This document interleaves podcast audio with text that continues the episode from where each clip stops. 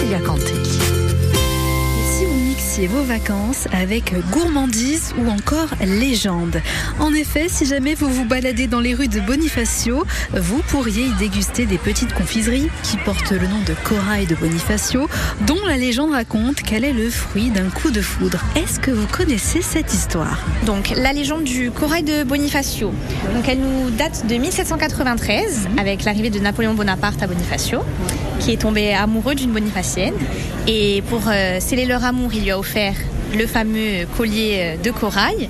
Et elle a créé euh, la pâtisserie. C'est à base d'amandes, de noisettes, de miel de châtaigneraie, d'agrumes confits et d'épices. C'est une recette typique de notre région.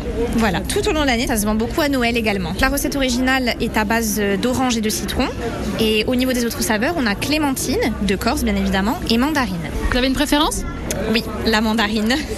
c'est la plus fruitée, la plus douce, je trouve. Donc si on passe par Bonifacio, on n'hésite pas. Exactement, à passer euh, à la boutique euh, Le Corail de Bonifacio. RCFM. Vos micro-balades avec Cécilia Canté.